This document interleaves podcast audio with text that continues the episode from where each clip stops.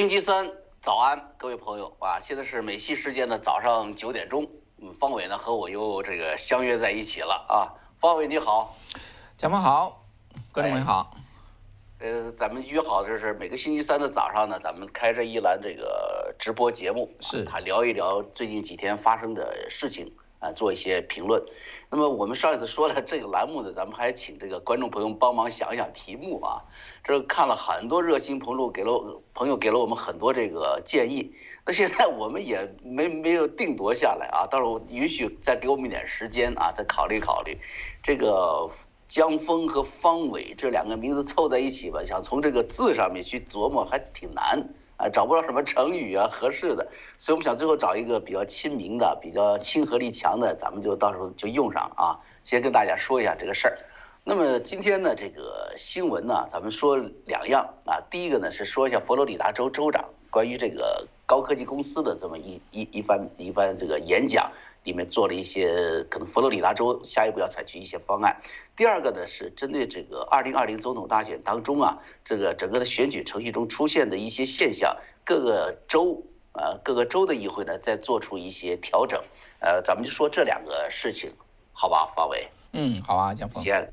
对，佛罗里达州这个州长啊，叫做呃德桑蒂斯，他是昨天宣布了一项举措，来遏制呃大的科技公司的这个审查制度，其中呢就包括对禁止对政治候选人进行审查的禁令。当然，这个政治候选人现在目前仅仅限于佛罗里达呀，是吧？因为他是佛罗里达州的州长嘛，呃，也限制对佛罗里达公民的这种强制性内容过滤。哎哎，那个江峰插一句啊。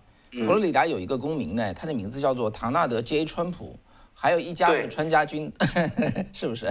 是，被冤枉了是吧？不是，他们都是属于被管辖范围之内，被这个法律应用范围之内嘛？将来，啊说将来呀，将来，OK。您继续，您继续。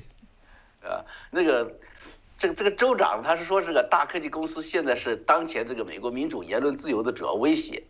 他说呢，如果说这种情况下去呢，他认为的佛罗里达州的这个共和党人呢将采取行动。那么他宣布的这个新法规，我就不一条条说了，一会儿留给这个方伟看看能不能展开谈论。我是觉得其中有一点很扎眼啊。就是他说，如果这些科技公司啊，如果暂停佛罗里达这个竞选公职的候选人的账号的话，那么好，你封号一天我就罚你十万，那你封十天罚一百万了。就说你你不是有钱吗？大科技公司嘛，你愿意封嘛？那咱们就罚你的钱。呃，这个很有意思的一件事情。我想方伟呢就这个新闻呢做一些评述啊，谢谢方伟。嗯，那这个对这，我想现在看到的就是对大大科技公司嘛，我们知道在联邦层面。嗯，这个也也也不出招啊，是吧？然后 Section 二三零呢，又又不会废除，所以呢，各州就开始陆续的出马。那最新的消息就是佛罗里达州的这个州长，这个州长做事儿也是蛮蛮果断的啊。那他就是现在正在通过这个案子吧，通过这个这个议案。呃，具体怎么说呢？我觉得可圈可点的是三条哈。第一条叫做 Mandatory opts out from the big text content filter，就是说。大科技公司它都会搞它的所谓叫做内容过滤，对不对？但它打的这个旗号也是说它要过滤不好的内容。所以呢，那么那么这个佛罗里达的这个法律是什么呢？就是说你可以过滤啊，可是我可以选择不被你过滤，就是一个选项。我愿意被你过滤才过滤，我要不愿意过滤，就我我我有权利不被你过滤，这是第一个哈。这首先就已经把它废掉了，是吧？那第二呢，就是说如果说哈，如果说这些科技公司。对佛罗里达的任何这这个话就说的有点含糊了哈，叫做如果他就是封号封掉谁呢？叫做佛罗里达的 election election office in Florida election office for for for for for 就是竞选公职的候选人对。所以，要么是在佛罗里达的这个政治候选人，要么就是佛罗里达的这个官员的候选人。这个我就没看的，在他没有说的很清楚，不是我没看清楚哈。那到时候要看你去去解释。那么，如果他们把他封号或者不从平台上赶下来的话，一天罚十万。科技公司一天罚十万，那我们算算，三百六十五天能罚多少钱？三亿，三千六百万，三千六百万。对，就是一个选民的话，对，一个公职人员。不少的，三亿六千万，三亿六千万，五个六个，十万不是推？哎，老大，十万呢？十万乘三百六十五，三三亿六千万三千六百万，三千六百万。我们在这要要要要争数字嘛？好吧，好吧，行行行，那个三百六十五乘十万嘛啊，那个我带着算盘的。好好好，呃，基本上呢就是是这么个情况。第三个是什么呢？如果如果科技公司啊用他们的算法，用他们的内容来压制或者推广这个任何政治候选人的政治候选人的他所发布的内任何内容的话，每天罚款，没说多少钱，每天罚。就是说，你只要就是封帖哈，呃，哎，这个降峰是不是想说我搬去佛罗里达算了哈？你可以赚，我真有这个你可以发财。但是我跟你说，一会儿我想我说说我的想法，其实也未必哎。是吗？我也不是抱很多的这个对这个，我觉得这个想他这个做法，我觉得首先咱们就鼓励啊。从那周开始，像您看一开始就说了，既然是联邦层面没有动，国会没有动，对二三零条款没有动，那咱们各个州不能坐以待毙，我们就得有些行动。我觉得这是行动力的体现，从这点来说是非常，呃，非常值得尊敬的啊，也值值得各个州去效仿啊。这人多力量大，到时候把事儿做成了。但是目前来说，我觉得为什么？我觉得这个不太。抱有幻想的啊，因为这个事情它归归根结底去到哪？去到那个二三零条款上了。你看这个州长自己他怎么说的？他说一群来自西海岸的新兴公司，就说这些高科技公司嘛，包括谷歌嘛，这些变成了一个垄断性的这个产业，可以监视控制我们国家和公民。啊，所以他说他们做到了很多政府都做不到的事情。嗯，呃，这是他的一个一个一个一个本质上的想法。这我这也是大多数的这个美国人目前对这些科技公司的一个真实想法了啊。但是我为什么说我我对这个，呃，不是说很很很阳光哈？就是我们先说讨论这个问题，先咱们先得说一下这个二三零条款。二三零条款被称为叫做创造叫创造美国网络的二十六个字，对不对？二十六个英文单字嘛，好像是这么一个简单的说嘛。它就是充分的给予了这些科技公司的，呃，就是给了他们一个保护伞，啊，不受这个限制。就是网络，他们是网络平台，我是一个服务供应商，所以我不是一个媒体。他这么说的，我不必为平台上第三方内容负责。呃，你要去抓你抓那个谁第一个贴出帖子的，你说他造谣，哎，但是我我只是把他的帖子往外传播而已。但是哥们这一传播不得了哈，这个你说他是骗子，呃，你说这个 Facebook、推特，你说你是骗子，那那你没办法罚他，你只能去找到第一个推文的东西，所以他躲出了很多的责任，因此他可以发展嘛。我我跟大家说一下，我原来的有一个经历哈，我在原来在美东的生活的时候看那个《纽约时报》啊。纽约时报的新泽西有一个大的印刷厂，那个大印刷厂每天早上十五到二十台集装箱车呀，大集装箱车呀，四十尺柜啊，把那个每天早上印出来的报纸往外发。它是大概是在就是周一到周四吧，是五六七十万的这个印刷量，一到周五的时候，它的版面也多了，那一天呢要达到一百多万份的这个这个印量。那我看这个这个场面太壮观了，你这一大早上热气腾腾，几就十几二十辆的集装箱往外发，这是他其中一家印刷厂，知道吧？所以我看就是很壮观。但是你想，这就是什么？这就是传统媒体能做到这份上，也就是 number one number two 了。但是社交平台一个帖子出来，一个新闻出去就是几百万几千万，你说这是怎样的一个力量？传统媒体根本无法想象的，所以它的影响力也变得异常的巨大。正因为有这个二三零条款的保护，大家知道什么谷歌呀、雅虎啊、什么什么 Amazon 啊、呃推特、Facebook，这这他们早期就避开了很多发展初期可以让他们死亡的那些官司，一下就发展起来了。这个条款对于美国科技产业的这个兴旺起到了关键作用。但是现在双刃剑开始伤害美国社会。就是这么一个，这就说到二三零条款，就是这这这么个意思，知道吧？我说为什么不理想呢？不阳光呢？因为二三零条款还是存在着，法律存在那里，那你一个州长的行政力能管用吗？如果行政命令管用的话，当年川普早就一个行政令废除他了。那总统权力不比你州长权力还大吗？啊，去年五月份一直到大选结束的十一月底，川普一直是被推特攻击限流。是不是？所以那个川推川普总统前总统了啊，就在这个这个推文上还写的 revoke 二三零嘛，就这个意思。现在我当时原来做过一个节目叫川普推推推呢，现在看来都成了绝唱了，推账号也被封了。没没没法 没法做内容了，没法做内容了，没没有这个呃来源了。总统账号整个现在被移移交了啊，是不是？没有了，那个叫什么 POTUS 是不是 President of the United States 已经是拜登名下了，所以我说推推推的评论都成了绝唱了。所以你看哈，川普一篇推文出来，我观察过，我的川普推文后面几十条、上百条，甚至两三百条跨页都是什么？都是骂川普的，哎，讥笑他的。你说这是真实的民意吗？平时我们要不不不太关心时事、不跟进的话，一看见哦，原来川普这么让人讨厌呢。当然不是这个现象，这就是推特的刻意安排，他让你觉得川普的政策、他的思想，甚至他的人品都有问题，就这么骂他。但你看几百条后面的，在后面的跟帖就有开始不断的有赞赏和同意他了。然后你再细心再看一点，你看时间赞赏他的那个时间要比前面骂他那个时间要晚，要晚推出。就是咱们说他因为比他那个楼更高一点，对不对？就更先是你先看到他的，不是按照时间顺序，他就是一种算法，哎，讥讽他的、骂他的，他给他放到前面去，呃，让人更看到，这就是科技公司就这么仅仅一个小手段，你看就可以操控人们的念头，控制社会舆论方向。啊，所以我认为这个佛州州长这个解决方案不抱幻想在这里哈，行政命令不能解决问题，是不是？总统权力那么大，他都不能这么干。美国他不是中共，只要领导是一皱眉头，然后那秘书屁颠屁颠打个电话说你把那报纸停了，你把那账号封掉了。美国是靠法律维系这种公正的，所以只要二三零法案不废不改，科技公司依然有继续做的空间。所以这个佛州州长提案提出来，像刚才咱们方伟算的是，呃，三百六十五乘以十万，三千六百五十三个亿，你收不到这钱，他还可以反诉你，知道不？根据二三零法案，法院就可以终止佛州州长的行政令。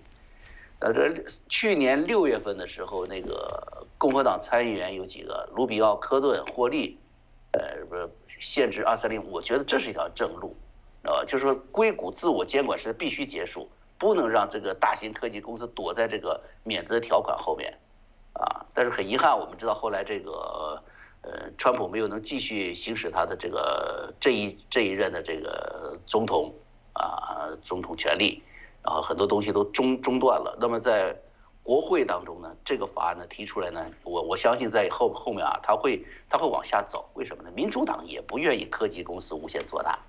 所以呢，现前段时间等于是利用了这个二三 D 条款，要达到的一个政治目的。你能不能把川普干趴下了，啊，然后拜登的事情屁股坐稳了，民主党也会出来收拾科技公司的，啊，我这是我的想法。但是两党的目标不一致，民主党是要强化审核这些科技公司的能力，就像中共要统一管理媒体，让他们变为统一的喉舌一样，共和党是要限制科技公司的审核能力。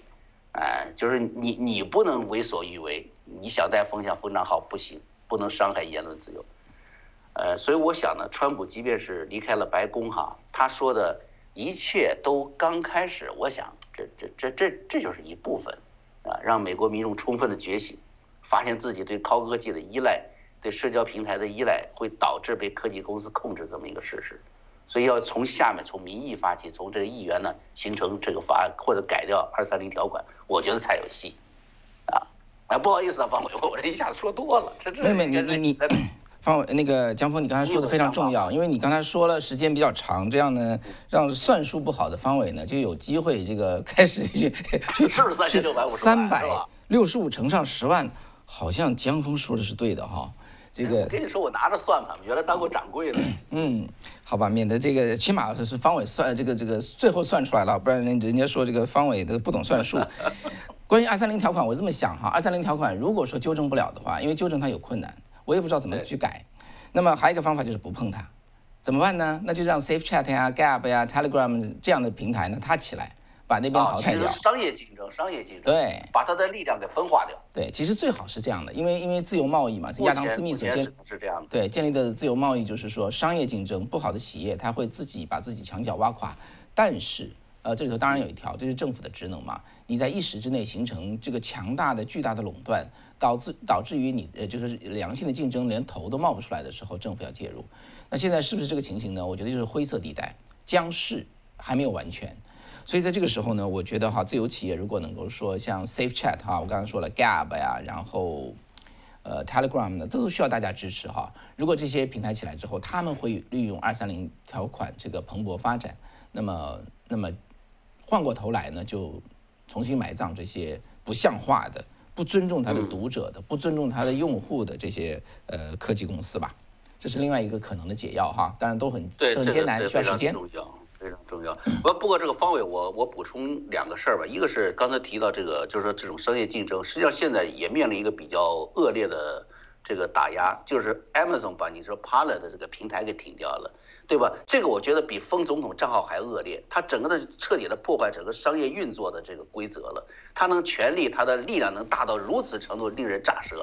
这是对整个资本主义商业经济的这种自由经济的这种挑战呢。这不仅仅是对这新闻自由一条的挑战了。所以这个也是值得大家关注的。如果说国会再不出手，行政方面，比如说像佛州州长这样的。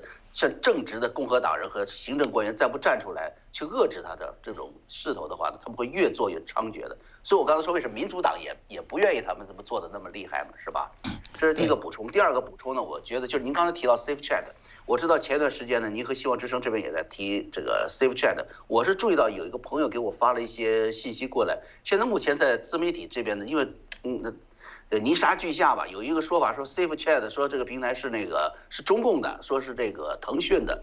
呃，我在这里稍微做一些补充说明吧，好吧？因为具体情况，因为这个 Safe Chat 我还是算是比较了解。呃，Safe Chat 呢，实际上在你在这个 Google 这个 App 里面啊，还有这个这个这个叫什么苹果 App 里面找，你会发现好几个 Safe Chat，啊。不是说都是我们的啊，咱们只是其中的一个，所以这个名字起名方面呢，应该来说咱们也是有一点儿，不能说这个失误吧，这原来也没有想到会突然就是把这个平台要这么努力的去推出来，也比较唐突。我们没有去查，原来别人也有 Safe Chat。那么至于别的 Safe Chat 是不是有呃中共的背景，什么什么叫德讯呢和腾讯的这个参股，我不太清楚啊，我们也继续往下走，啊，也也也也走了一部分嘛，但我觉得这个。就别人的事儿了吧，大概就我们不用他的平台就是了。但是我们这 Safe Chat 的的的确确的是我呃亲自经历的，我这他的很多发展的过程我也了解，呃，包括呃我们现在江峰时刻呢，很多朋友啊，有一些就是在金融方经济方面的一些赞助啊，我们也是想办法去在数在这个人员上资源上去帮助支支撑这个 Safe Chat 这个平台，这也是做一个非常有公益公这公益的事情啊。就像刚才方伟先生说的，在在他们那边那么强大的时候，我们能做的，在没有条款、没有法律的这种出台的情况下，我们能做的就是在商业竞争上面呢，形成对他的一个竞争的力量。所以在这个时候，我希望呢，就是说很多一些外面的一些风言风语啊，大家自己去考考核一下啊，嗯，不要被这些风言风语也带动了，然后呢，这对我们现在的一个属于初级阶段的这么一个科技平台啊。呃，造成不利的影响，这个水涨船高，我们需要这个时候更需要更多的呃正直的朋友、正义感的朋友呢啊，善良的人们来把这个平台呃把它做起来啊，这是我补充的第二点啊。嗯，好，那我我也这个回回应两点哈。第一点呢，那个就是刚才这个关于 Safe Chat 这边哈，呃，我我确实觉得，因为我知道它是一个美国的草根的草根一个科技公司。很多人不了解哈，这一点大家不了解，我理解。不了解呢，提提些一些非常认真的疑问，到底是怎么回事儿啊？我觉得这还行。但是如果就是说话那么肯定，硬说成什么样子，我我就不得不怀疑在背后你有什么想法了哈。呃，你有什么目的？所以这一点呢，也请大家警惕一下。当然了，我想方伟和这个江峰这边，我们给大家做的解释就是我们所了解的。那因为我们跟他们有接触嘛，所以我们当然就比我们我们应该是比较，如果您相信我们的话，那我们的话就应该比较可信。这点做一个说明。第二点呢，就是关于刚才说的亚马逊，对，没错啊，就是很很这个挫折，像 Pala 这样的公司。那么我再往前走一步啊，那么二三零条款不废的话，下一步亚马逊的云服务的竞争者就会出来。那我们看一看这个苹果，它会不会去进这个，包括也进这些内容哈？如果到苹果进的话，那就 新的手机要出来。总而言之吧，这就是自由市场它出现的一个必然的现象。它如果这么做的话，就会激发这方面的一个创新。那我们就。我们就看吧。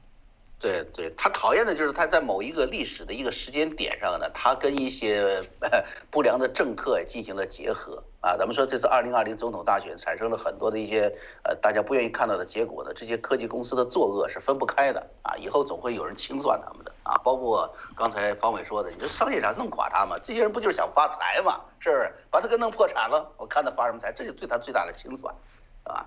另外，就说到这个选举了，这一次呢，这个总统大选问题出的最多的是什么？就是咱们说，这邮寄邮寄选票和相关的这个选举漏洞啊。刚才方伟开玩笑说他这个算账算的不清楚，其实朋友们你们知道吗？在十一月啊四号那天一早啊，这个方伟真是算了一个非常好的一个数学题啊，就是把这个。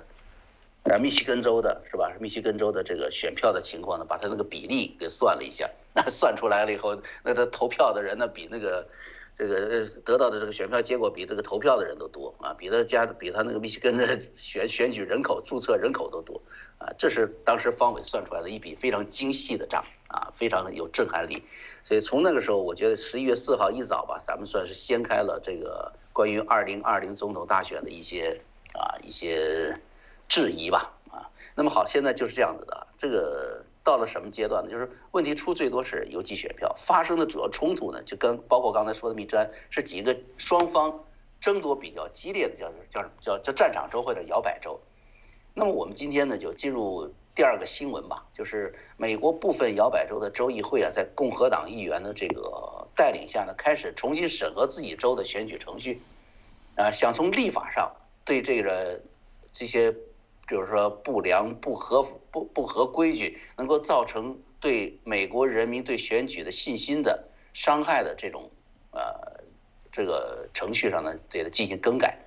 那么这种来自州议会的这种努力呢，却又受到了来自联邦、来来自国会、来自特别是来自众议院多数党民主党的这个议长佩洛西等的这个阻击啊，他们似乎是想通过一个法案呢来确定。二零二零总统大选让民主党充分获得好处的这种选举程序，换句话说，就是州议会想补漏洞啊，那么国会呢想把这些漏洞呢合法化，让它继续漏下去。那么方伟是美国宪法常识专家啊，我们就是是不是请您呢对这个新闻做一个呃综合的呃描述和评论吧？谢谢方伟。嗯，好，谢谢江峰哈。呃，这样的话，现在就是双方就开战了啊，虽然大家看不见，双方就开战了，因为。因为这个邮寄选票这件事情呢，是这次在大选前，川普总统就反复在那警告说，邮寄选票会把这个大大选搞坏。那不管他怎么说吧，那最后该做还是做，因为呢是在各州做的选举，那么结果选出这样个结果来，那么也是一一团迷雾，不清不楚的，就这么就这么过来了哈。那川普总统最后也选择就退就就退出白宫。那我们现在来看一下，就是现在发生了什么？因为在去年年底，那个就是保守派或者说共和党试图能扳回这个这个，就是解决这个问题的时候，有一个巨大的困难，就是各个州都没开会，他们也刚刚选完，他们没有 session，所以那个时候呢，各个州的这个州议会，我说就是战场州有争议的那六个州，他们其实都是共和党多数，理论上他们可以解决这个问题，因为因为选举是他们负责的，选举的法律。但是因为都没开会，都没开会，就需要开一个叫做紧急会议，这个门槛就很高，就是就没事儿你要开个紧急会议，光开紧急会议就需要他们全体一致的通通过才行。所以呢，这件事情呢就弄来弄去嘛，呃，朱利安尼也到处跑，跑来跑去，最后也没开成。好，长话短说，到今天，那重新开门了，新的这个各州的议会上班了，那么上班就要做做工作了，做事儿了，那么做的等于是第一件事儿就是这件事儿。三个州，现在是我们说三个州哈。先说乔治亚州，乔治亚州的共和党的这个呃共和党人呢，就就开始引入法案。那比如说一个叫做参议院二十九号提案，这是这一周引入的。他干什么呢？他说，呃，他要求哈，要求选民，这是我是说起来像笑话一样的啊。呃，选民没有在现场投票的话，如果这个投缺席票的话，absentee ballot 哈，就是寄进来的话，要提供一种形式的身份证。就这么个东西啊，在要求和呃要求和放回他们的这个这个缺席选票的时候，要提供一种形式的身份证，这是在乔州。那那要核实身份对吧？对，要核实身份。那第二个呢，就是亚利桑那州三个议案，一个是参院的一五零三议案，他是说呢，选民呢要邮寄选票要回来投，就是你可以邮寄收到，你得人跑来投，就这意思，就基本上把邮寄选票就给废了哈。那么在呃众议院，亚利桑那州众议院他是这么说的哈，他说你可以邮寄选票投票，但是呢，你必须证明你是身体已经残废到动不了了，不就身体已经坏到不能到有这个现场去投票才能邮寄投票，你要提供证据。那么同时呢，这参议院另一个这个议案呢，跟刚才这个众议院比较像的，它其实已经已经通过了参议院的小组委员会了。他是说呢，就是如果你在以前连续两次选举没有做邮寄选票的话，你不能突然就做。OK，就这么说哈。那基本上就是怕那种人突然造出一堆人出来哈，也不存在的，跟以前的投票的这个习惯也不一样，啪一下就变成这个样子。呃，那么这是亚利桑那州，等于是三个案子同时在走。OK，那宾州呢？宾州是这样的，我们都知道亚利桑那州是就输了一万票哈，两两三百万票就输了一万票，川普就输了一万票。呃，乔治亚州呢五百万票就输了一万两千票，这非常这是头发丝一样的细。那在宾州呢是七百万票输了八万张票，也就是一点二个 percent，一点二个 percent。所以呢，那呃宾州是说呢，就是在二零一九年，他们通过了一个议案，一个投选举法，就是说可以叫做 no excuse absentee voting，就是说呢，你你不想当面投票，你就想去记，你不需要原因，以前需要原因，OK，它不需要原因。那么这个这个议案呢，就把它废掉。二零一九年我们通过的那个选举法把它废了。就这么个意思，所以三个州都在往前走哈。那么基本上它整个的思路就很简单了，就是说要杜绝选举欺诈。好，那么这个是预料之中的。那与此同时呢，这个两造在这个对决的另外一边呢，就是呃民主党占多数的国会。那国会呢，就是佩佩洛西呢和另外一个人叫 Lofgren 啊，他就提出来了一个叫做众院第一号法案，呃这个号码叫做 HR One，就是 House Resolution One。众院第一号法案，这法案真的很厉害，呃，怎么讲呢？它是它排第一号，就是今年他们这个一开门儿，呃，上班以后推出的第一个法案，所以看得出来，这众院对这个选举法的这个重视程度啊，对修改程序、想确立某种程序的这种重视程度啊，您请继续。对，两边其实都是这样，都都是当做最优先级。那我们的观众朋友也都能理解，对不对？我们的当然都知道这个问题，所以谁都理解，谁都在抢攻这个这个阵地。那这个众议院的这个呃这个第一号众议决议案呢，它是大幅改动美国选举法。OK，什么意思呢？我就举三个例子啊，因为它很长很长。说实话，我我我现在看这种东西看报道都没法看了。你没有一个媒体你可以相信。你要想找出点事实，那个事实的话，你得跑去看那个看那个看那个案子，那个案子长的要命。好，我先说哈，这个案子为什么推得出来？呃，推得出来的原因就是说，他的他有他有理由，对不对？他理由也很充分，也都是堂完全可以公开的，堂而皇之的，叫做 叫做鼓励投票，减少打压投票。他说你这个规矩一多啊，人家就不投了，你就打击民主，哎，这就是他的理由啊。好，那具体的措施是什么呢？呃，第一呢，全国范围内全部可以投邮寄选票，全国范围内，你各个州另外一个极端了，对 你各个州都别去衡量这事儿了哈，全国范围内通通可以邮寄选票。还有像我仔细看到的这个叫做选民登记哈，我就举两个例子大家听听看。首先，选民登记全都必须在网上可以做，你你不见人，你可以远远程做。那远程做谁怎怎么能证明是你呢啊？第一呢，你如果说有一个这个驾照。一个这个驾驶执照有个身份证啊，已经证明有你的签名了的话，你就可以授权把那个搬过来，你就算注册成功。至于说我搬的时候我搬的是谁的，他没他他他他不管。第二个呢，如果你没有的话哈，如果你连个这个驾照都没有的话呢，你可以送一个手写的手写的一个签名，要寄过去，远程寄过去就可以了。OK，那第二个大家也可以想哈，你什么意思？那就是不需要 ID 了，不需要 ID。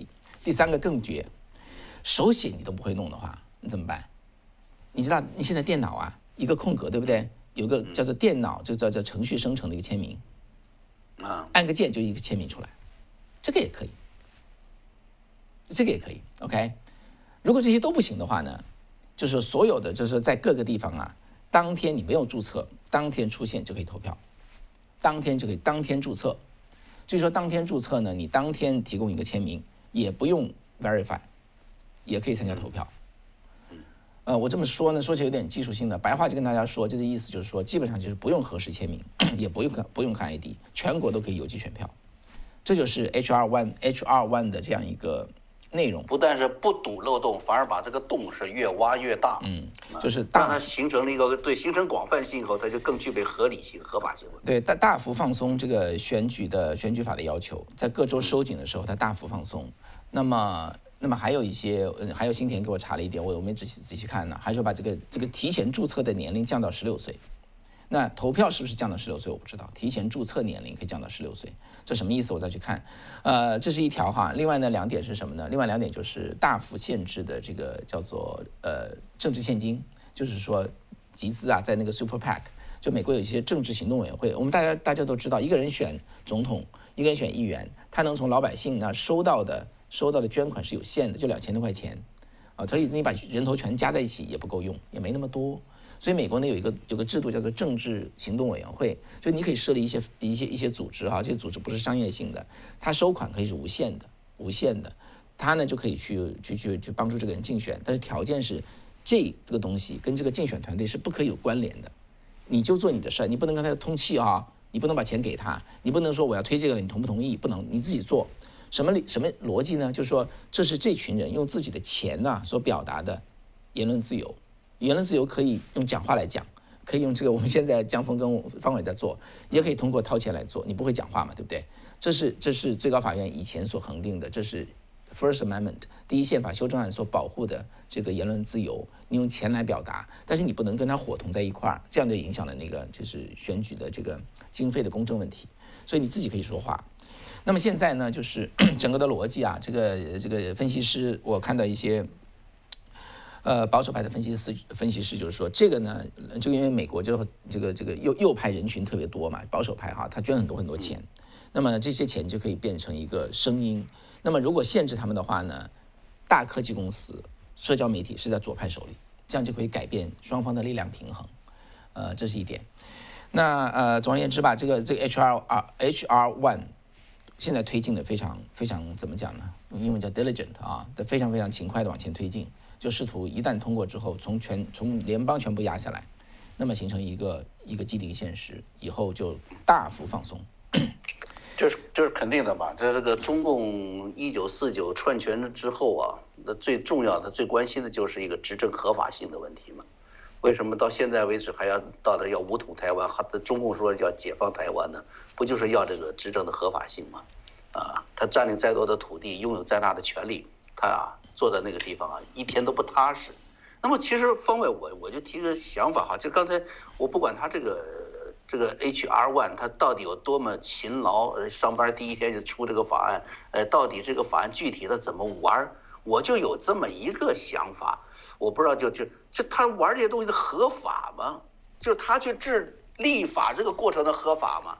我们知道为什么州议会去关于这个选举权、选举法的这个问题进行去商议呢？是因为原来这个美国的宪法制定的关于这个选举问题是放在州是放在州之上的。我不知道什么时候这个联邦就是国国会能够对选举法有这个这么大的一个有这么大的一个主动性吗？我不知道这合不合乎宪法。另外我知道原来有一个联邦选举法，那联邦选举就是您刚才说的这个关于政治现金的问题，什么人给？给捐钱，捐多少钱，怎么个捐法？有这个管理的问题，它不是说选举程序上的，哎，邮寄选票什么审审核这个资格都都出来了，这个完全我觉得 是不是它本身合法嘛？我就问这个问题。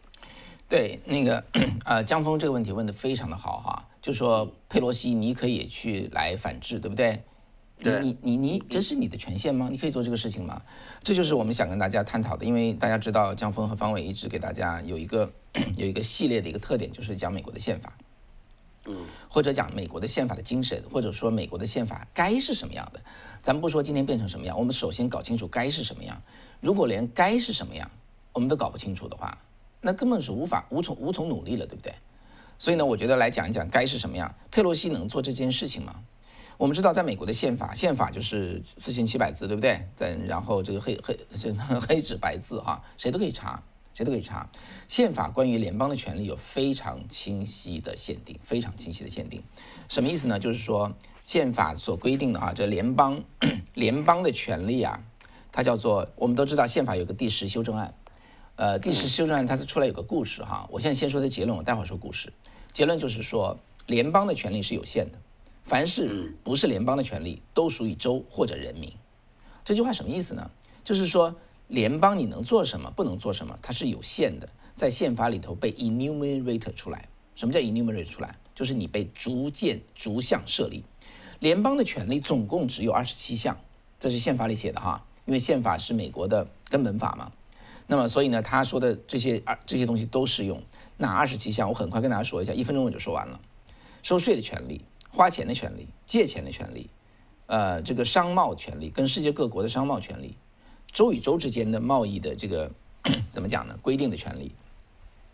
呃，当这里头也包括外交的权利啊，外交开战。对，然后呢，就是规划公民规划的权利，呃，公民破产的权利，那么造币的权利，制印刷货币、制造货币、铸币，呃，发行货币的权利，这个反对反对反对伪钞的权利，邮递的权利，邮局哈，那个时候邮局还是很重要，邮局的权利，还有这个版权，还有这个叫做专利权利和版权，这是联邦管的。然后还有就是设立最高法院以下的地区法院的权利，然后呢，还有就是叫抓海盗的权利哈，那时候海上的商业行为很多，然后再加上宣战的权利，那么建立美国陆军的权利，建立美国海军的权利，建立美国民兵的权利，还有组织民兵的权利，还有为达成以上权利的必要的延伸权利，所有联邦政府。能做的事情就这些，他们的权利就这些，大家听明白没有？这里头有半条是跟选举有关系吗？别说跟半条跟选举没关系了，大家想想看，现在的联邦的能源部、贸易部，要不能能源部、教育部，这都是 说白了哈，都是违宪的。嗯，根本没有给你联邦做教育的权利，除非你是一个服务性的东西，你是服务，你不是管人家，你是服务的。能源部呢，那就是那就是灰色地带了。你如果能源部，你是你是帮助能源的这个这个怎么贸易在各州那可以的，但是你假如说你去规定哪里可以采油，哪里可以采天天然气，对，发 limit。现在拜登政权不就开始做的事情？现在德州很多地方已经开始反的了嘛？这叫做违宪哈，这叫做违宪。但是美国怎么发展到今天呢？我先先说一下美国的，除了这个刚才说了这么一个二十七项权利和延伸权利之外，联邦是没有权利的。除此之外，所有权利都归。都归这个 各州，所以州权很大意义上，特别跟民生相关的。你想，这个这个男女同厕问题，这个这个男女同这个这个叫做什么来着？同性婚姻问题，这跟联邦政府有半毛钱关系吗？你以刚才宪法所说，跟联邦政府有半毛钱关系吗？一点关系都没有。联邦政府根本就不应该管这些事情。这里头的联邦政府包括最高法院哦。最高法院也是这样的，我待会讲我我看到的哈，我观察到的，我所知道的，为什么搞到今天这个状态？好，我们现在说了哈，宪法的第一款和第八节规定了二十七项权利，宪法第十修正案说了，除了这二十七项之外，都不是你的。OK，那么我现在想说一下宪法第一和第十修正案这个东西，这怎么跑出来的？当时啊，这十个修正案起来出来之后，根本就不需要，根本就就说。很多国父就说不要这些权利，干嘛要这些权利？我们都知道，第一修正案是什么？叫言论自由，对吧？第二是拥枪的自由，第三是军队不能随便占民居，哈，你军队没地方住了，你的老百姓家征民房去住。那个像国会现在国民警卫队前前一阵到这个这叫首都去，首都去调进调进去弄那个什么来着？呃，保保保护那个那个什么这个就职是吧？他只能睡车库，他要么睡车库，要么睡餐厅，他不可以征民房。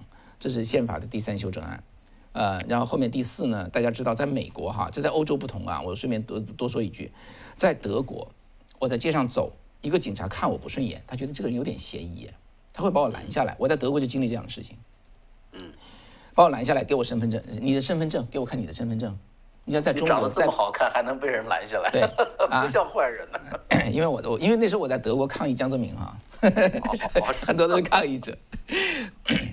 在中国，在香港，在德国，警察说：“哎，呃，你停下，呃，给我看一下身份证。”没没人说有啥问题吧？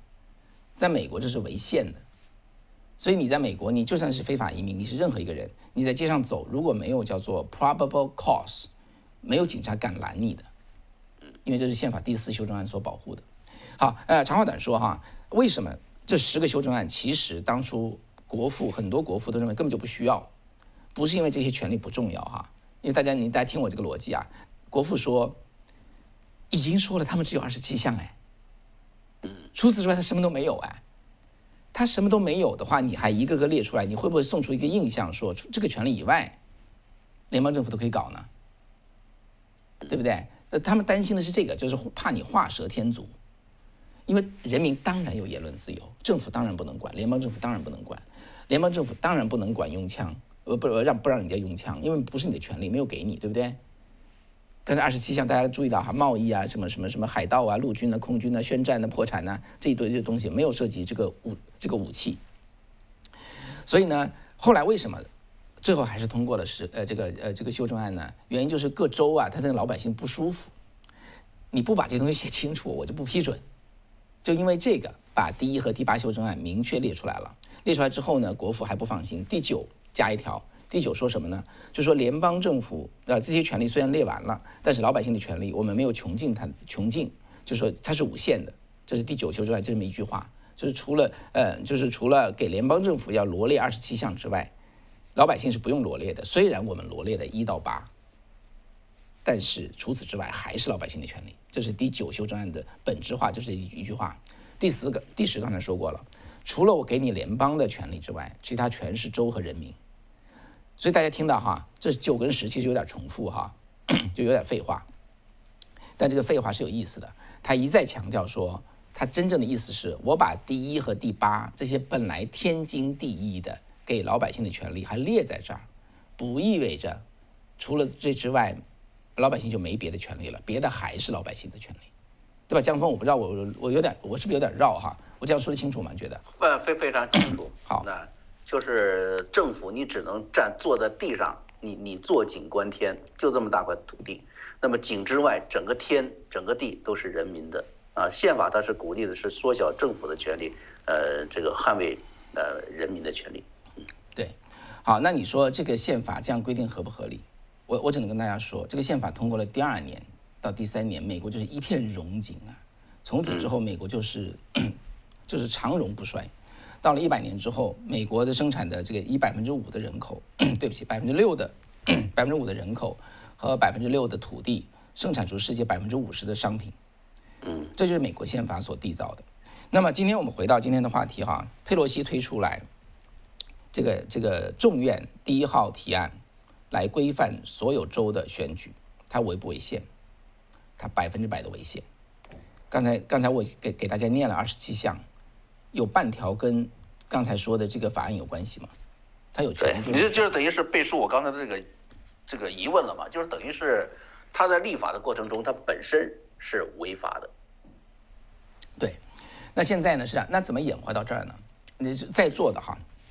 我们有没有这个法律专家，对不对？我觉得你可以拿方伟这段话，你去你去分析，有反馈也欢迎提回来。因为我刚才说的这是现存宪法里的话哈，没有被没有被修正案修正掉啊，没有被改掉的，这是现在的这个宪法第一款第八节，第一款第八节，这个 Article One Section Eight 规定联邦政府你能干啥？变成现在的原因，就是因为在历史演变的过程中，大家有状到法院去告。最后告到最高法院，最高法院就仲裁。最高法院是被认为是解释宪法的最后的单位。那么，美国的事情，任何社会的事情，始终存在两个东西：一个是制度，一个是人。制度好了，人不行了，还是不行；制度好了，人好才行。那当然，制度不好，那就人都会变坏了。我们说美国，这咱们就说吧，它有个好制度，它的人慢慢就不行了。就是在这个过程历史的演化过程中呢，呃，最高法院的法官，他们就。开始有他们的理解，他们就给参进他们自己的，其实是一些用我用我用我的话来说，就是说就是逐渐败坏的理解。那么败坏的理解其中一条就是他开始越来越认可周全啊，不对不起，说错了，国会的权利越来越认可国会的权利。国会你说什么，我都让你过。大家知道哈，在联邦法和州法冲突的时候，谁说了算啊？联邦法说了算。这确实宪法说冲突的时候，但是这个联邦法你得是在他的联邦权利二十七项权利或者延伸权利之这个范围之内，那么在那之外其实不适用的。但是呢，这些通过一个一个的案例法，最高法院逐渐的就创造了一种，这他现在也不能够不能够写进宪法，也不能是堂而皇之的，就是说国会现在权力几乎是没有限制的，因为因为你你你佩洛西你硬推这个东西，对不对？方伟可以说违宪。江峰可以说违宪，呃，张三李四都可以说违宪，他还是往前推进，对不对？你怎么挡他呢？你不不不能只只是只把告到最高法院去吗？告去最高法院，他就说可以，他说可以，这个事情就过了。所以在这个过程中呢，美国的总统、美国的国会一旦一一再的走出宪法，包括美国的最高法院，当他接到那个德州的我以前说过罗素韦德案的时候，那个堕胎案的时候，他应该做的是什么？一个一个正的理解国父建国时的这个建国思想的一个最高法院的大法官会说：“我不接此案，到德州为止。” OK，如果路易斯安那州搞出另外一个事情，我不接此案，路易斯安那州最高法院你们搞定。他这样做就对了，听起来有点反反反常识哈，但是呢，这就是宪法的精神，他不应该接，因为这个权利堕不堕胎合不合法，不是你联邦政府的事儿。你根本就不应该管这事儿，你你也不尝此道。但人呐就喜欢权利啊，对不对？都来到我面前告我，就 feel obligated，我就觉得我有责任去给你个给你个答案。你是谁呀？你是你是什么？对不对？我我我们我们授权你管理那二十七项权利和相关的争议。人该不该堕胎？你最高法院你很有你很有判断力吗？你是什么？你有什么高度来判做这个判断呢？美国人民没有授权给你啊。但他就是敢判下来，判下来之后，大家接受 不抵抗，慢慢就形成惯例。最高法院现在就是就成了美国实际上的最高决策者，一个个事情最后告到法院，他判下来就是这样。其中造成的一个现象就是国会这些法律存在问题的法律到他那去，他也会点头，因为他已经形成一个惯例。国会你们就自己说了算吧，反正你们是人民选出来的，国会嘛，你们自己说了算。国会就变成多数党就挡不住。尽管他违反了美国宪法第一款第八节，所以这就是这个事情的解释。所以呢，我我是觉得啊，在早期美国的宪法为什么保保存的很好呢？因为这个宪法并不长，呃，教会教会里教，学校里教，爸妈也教，人人都知道宪法是怎么回事，所以它就不会出问题，它就很难出问题。那么到现在，你说谁谁懂宪法？宪法是什么？那四千七百个字，咱不说别的。方伟在在采访这些宪法专家之前，我也不知道，我没有任何理由去去研究它，去了解它，也没有任何人教我。OK，呃，那么这个现象在美国的小学、中学、大学一路到你走出社会上班之前，没有任何一节课会教你。所以你当你去最后因什么原因，对不对？你变成一个政治活动家，你去当了个议员，你你你这议员的一路爬当到参议员，你有多少？多少的环境要求，你搞明白宪法以及它以及它背后的宪法精神呢？就所以，所以我我们的人呐，已经丢掉了它的本质的精神。所以你当然，你你我们要坚持的东西已经不知道是什么了。你怎么去坚持呢？就谈不上坚持。所以呢，人民的就是说回到宪法根基上来。每个人都明白怎么回事儿，因为这些道理，我觉得解释起来并不困难。我不知道你们觉得困不困难哈？它都是非常非常有道理的一些思那个思路逻辑在里头，背后连着道德，道德背后连着信仰。那么，美国的宪法哈，美国宪法两百五十年历史，它是从摩西十诫开始，三千五百年的西方文明整合在一起，压到一部宪法里头，四千七百字，三千五百年历史哈，没有我们中华文明长啊，我们是五千年历史，但它也有三千五百年历史。从摩西带带这个带以色列人走出埃及，那么建立梅西的他的政治制度，从那开始，三千五百年压到一个宪法里头，所以它是它其实是非常丰富的，也非常合理的。那么 现在呢，就是说我们，所以美国人民呢，我觉得要真正走回来，连包括左派在内，他都要了解这个国家以前设立的时候他的思想是什么，才有可能走回来，不然就是这些法律上的战战斗。呃，这个议会里的战斗我觉得他们还是了解的，不然不会在拜登进入白宫的第一天就取消了一七七六委员会嘛。这种取消文化实际上在进行怎么，就是实质性的对历史进行切割呀，让人们忘却这个历史，让人们忘却这个宪法产生的动因、原因和宪法本身。啊，这个我觉得他们不是说不懂，他们非常清楚。是您您您您这说的很对，我补充一下，您这说的很对。这个懂的人是谁呢？就是。别有用心的一帮人，嗯，就是这里头美国有一帮他对美国很懂，他就要把美国搞垮的一群人。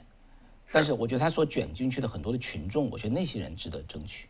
但是你您说的这些人，我同意，他他太懂了，他知道怎么把这个楼挖垮，在哪可以这个挖。好，我就这些，呃，江峰。哎，是非常感谢方伟。我觉得这就是我为什么说这个说川普啊，可以说是一位悲情英雄。他失去了这次总统大选，啊，当然有一个有一个，据说是他不是要在白宫留一个条子吗？这是没有办法得到验证的，因为没有公开过啊。留给拜登的一句话就是，Joe，you know I win。就是你知道我赢了这个大选了，是不是？就等于是他的个人权利嘛，他当总统的权利都被剥夺了，所以呢，让那个他就通过这个事情的本身，让发生在自己身上的这种悲情、这种不公平，让更多的民众看见，啊，所以他说，一切都刚刚开始，我觉得就有这层深深的含义。像刚才我们说的佛罗里达州州长对科技公司的这种这种解决方案。像刚才这个新闻里面提到的，就是各个州议会，尤其是战场州、摇摆州议会的对这个选举整个过程的这个反思，最后要从州立法开始进行啊，进行更改啊，进行完善，一直到呃国国家这个就是联邦这一层，到了国会这一层，目前由民主党控制的和基本控制的两院，呃，来对这个事情呢进行从联邦层面呃。的一些反制的动作，刚这种反制的动作，我也提出了疑问。那么方伟呢，也很好的做出解答，这本身就是违背宪法的一种举动。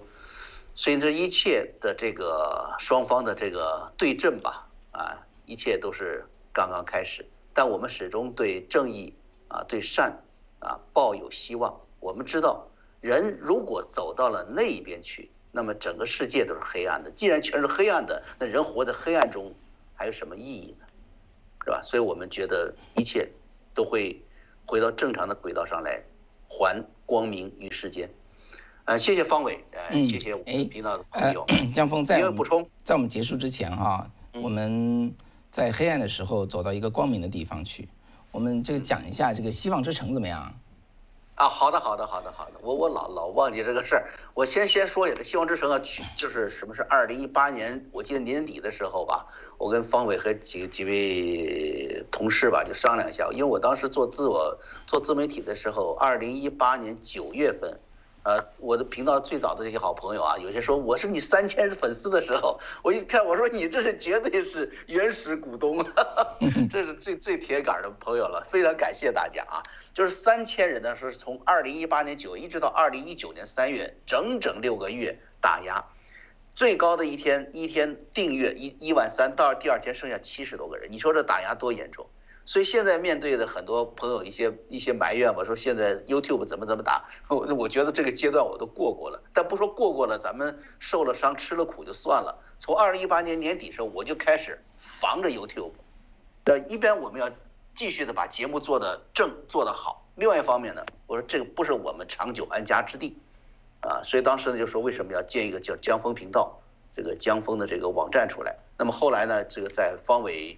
啊，朋友们的这支持下，他们这个观念呢，这个全局观呢更更更大啊。就说咱们把它做成希望之城吧，让更多的有识之士、有共同理念的人走进来，也让更多的朋友能够接纳我们。所以我说好，就就就这么来的，啊，所以我跟大家 说这么一下，请继续，方伟。嗯，好的，那 我们都知道哈，这个呃江峰呃在油管上其实。其实挺悬的哈，这叫做什么来着？刀口上，不刀刀口上走路，好吧？那个我我也知道，江峰其实包括方伟也是一样，都很不容易啊。我们我们我们不能不讲真话，对不对？但讲真话总是有风险，总是有代价。呃，那么在这种情况下，就一直走这个钢丝绳，那不是长久之计啊。所以呢，江峰是有会员网的啊，江峰是有会员网，江峰的会员网就是希望之城。那希望之城呢，还还包括这个张天亮教授，还包括方伟哈，还有大树啊，大树对，都在都在里头。所以呢，我们是在。这是目前的，以后还会更多的朋友走进来。对对，因为为什么叫希望之城嘛？所以一个会员费，你可以看到多个人的这个会员。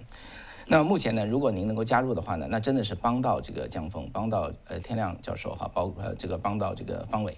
呃，因为我们的目的特别的在在这个时候更加是重要，我们能够把这个。把传播真相吧，传播真正的这个这个这个价值的东西做起来。那么加入这个东西呢，第一呢，你可以看到很多呃江峰跟方伟啊，还有天亮在里头做的节目哈，好几个系列节目。那江峰现在这几天其实最近做的视频比较少嘛，因为江峰在做一些大部头的东西。我给你剧透了是吧？我给你剧透了吗？我那天做了一个小做了一个视频跟大家解释了，就是有人说说江峰是不是大外宣，呃，完成任务回去了。我回答还有说我被 FBI 抓走了，就是说的有些话更难听吧。有些朋友替我着急，我说那行，那我说一下吧。本来原来我这个人比较散漫啊，也有点散漫，就是呃想想想做就做，不做就拉倒吧，随着心愿走。呃呃，但是呢。心里面实际上还是不忘，就是还是要为朋友们不断的推出真正的好节目啊。所以呢，一一心不能二用嘛，就所以要就把这时间移到什么做 DIY，就自己搭搭那个舞台，还有几个朋友过来帮忙，怎么搭架子，就拍《巴顿将军》做准备去了。现在已经拍了几集了，再加上后期制作，我估计，嗯，这个中国新年前吧，应该可以推出来。哎，您不算剧透，我这已经剧透过了。嗯，好。啊，总而言之，请请大家期待哈，我们我们下一阵呢，就是中国新年前会推出这个《希望之城》，会有一个会员，呃，会员费降一半儿啊，降一半儿。这个时候大家进去看一看呢，就是看看我们在里头给大家做了哪些东西，呃，我觉得是一个非常好的机会。那同时呢，也是直接直接帮到我们。大家知道油管的那那些广告钱真的真的不好挣，你你又不能够讲话，那个又不能放开讲话，所以 Safe Chat 呀，这个希望之城呢，请大家，这是我们能够长久生存的地方，呃，所以请大家要是有可能的话啊。如果能去注册一个这个希望之城的会员的话，真的会帮到我们，大家也帮到大家吧。希望也是这样哈，因为我们真的做了一些很精心的东西，希望大家能够受益，呃，能够能够明白很多事情，提供光明吧啊，提供光明，提供希望，希望之城嘛。对，非常感谢方伟的这个补充，呃，我们希望希望之城真的能为大家不断的带去希望，啊，新的一年的希望。好，今天咱们节目就到这儿了，呃，不更多的耽误大家的时间了，五十分钟了，谢谢方伟，谢谢啊我们的频道的朋友们，谢谢大家，谢谢江峰，谢谢大家。